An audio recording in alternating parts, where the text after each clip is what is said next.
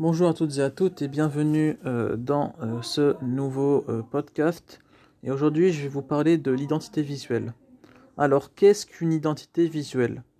Certainement que dans beaucoup d'articles ou d'annonces, vous avez entendu ce terme.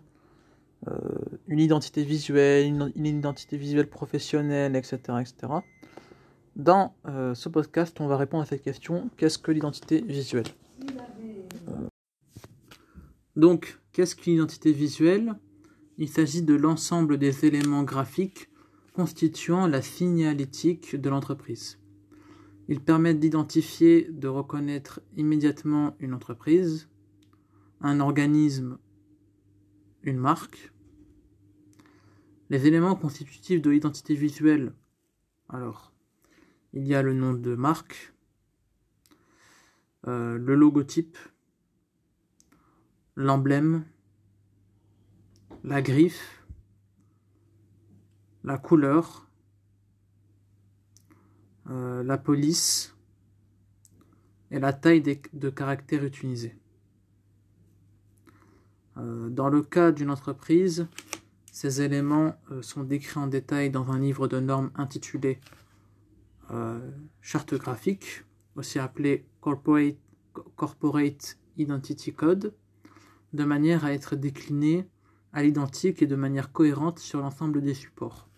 Par exemple, s'il y a une entreprise qui, qui vend beaucoup de produits, bah, ça peut être euh, décliné, ça peut être dupliqué sur des emballages de produits, des enseignes, des véhicules appartenant à l'entreprise, des enveloppes, du papier à lettres, des tenues professionnelles, de la publicité, euh, qui peuvent véhiculer cette identité visuelle.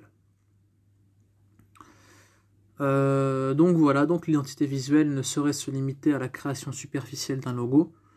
Euh, elle est la résultante d'une démarche volontariste et approfondie de la part euh, de l'entreprise, plus particulièrement bah, de l'entrepreneur responsable de l'entreprise. par exemple, la Poste en France, bah, son logo il est facilement perceptible. Et il est, il peut, il est décliné sur tous les, supports de la poste.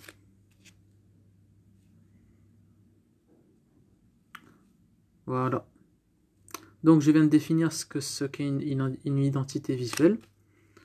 Euh, merci d'avoir écouté ce podcast.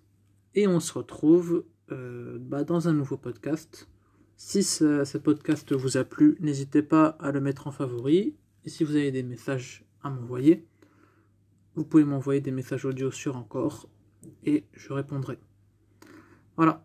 Merci d'avoir écouté et on se retrouve dans un prochain podcast. Ciao ciao